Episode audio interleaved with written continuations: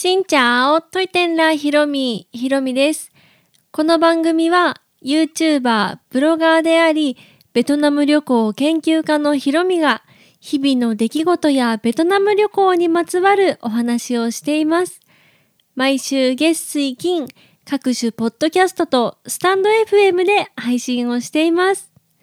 今日はですね、最近お話ししている旅系シリーズということで、国内旅行、富山県に行ったお話をしようと思います。なんでいきなり富山に行ったのって思われるかもしれないんですが、そんなこと言ったら富山県民の人でね、怒られそうですが。いや、富山にね、行くきっかけがありました。それは富山駅の近くにオーバードホールっていう大きなコンサート会場があるんですね。そこで行われた舞台を見に行こうと思って、うん、それで富山に東京の方からね、はるばるとやってきました。それが2015年とか6年とか、そのあたりのお話なんですが、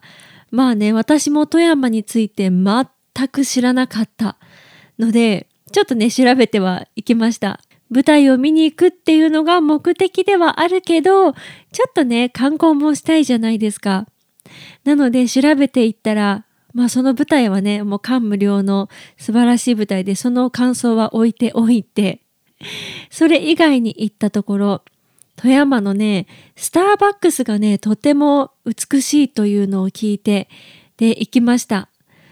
確か駅からちょっと歩いて、川沿いにある、もう本当に川の横にあるような、とても景色のいいスターバックスでね、で、実際私スターバックスに行かなくって、それを眺めることがね、楽しくって、それを眺めて過ごしました。あとは富山のね、富山城市っていうのがあって、で、私その時、城市っていう意味が分かってなかったんですが、富山城があるとね、思って行ってみたら、富山城、お城がなくって、あれ？なんでお城なくなったんかな？とか、なんか最近壊したんかなとか思ってたら、城市ってお城の跡っていう意味らしいですね。それで、ああ、なんか、その時はお城、あれ？場所間違えたかななんて思っていたんですが、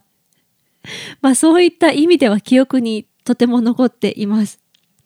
で、その近くにあるね、えっと、タワーみたいな、何なんだろう、あれは富山を一望できるところみたいな場所にも行って、富山の蔵富山ってお酒とかもたくさん製造しているみたいで、その蔵があそこに見えるとか、うん、富山の街が見えるっていうところにも行きましたね。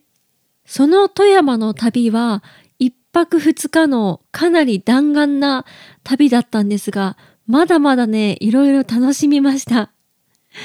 お薬が有名なんですかね、富山って。確かお薬が有名で、漢方のお薬とかを昔から作っているお店に行きました。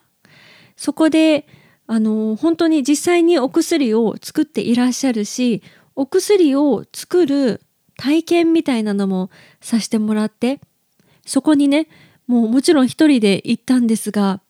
なんか一人で行っても、なんかね、体験したんですよね。台の上にまだ固まってないお薬を置いて、その上にこう板があって、板をちょっとこうくるくるして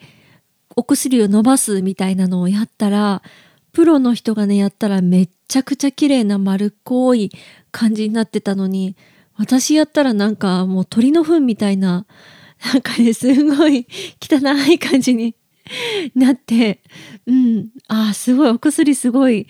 なんかもう職人技だなーなんて思いながら、そこでお薬もね、買って帰りましたね。記念に胃腸の、胃腸が良くなるお薬なんか胃の調子悪くなった時とかに飲むようなお薬も買って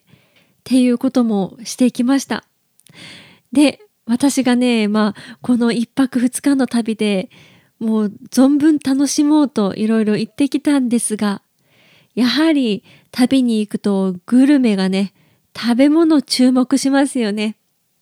ということで、富山のね、食べ物、ブラックラーメンっていうのも食べに行きました。皆さんご存知ですか？ブラックラーメン。もう黒いラーメンってことですよね。本当にラーメンが黒くって、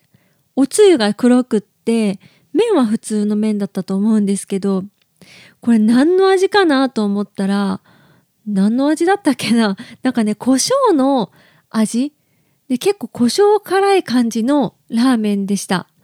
あまりにもラーメンの今までの私の中の常識がね、こう違ったので、とてもね、衝撃的で。